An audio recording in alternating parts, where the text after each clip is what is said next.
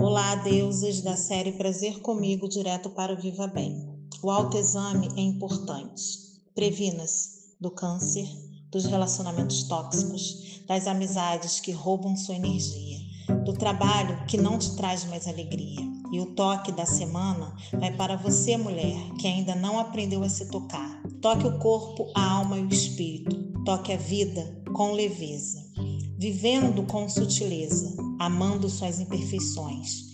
Que a nossa vida seja um autoexame constante, pois quando a alma floresce, o corpo agradece.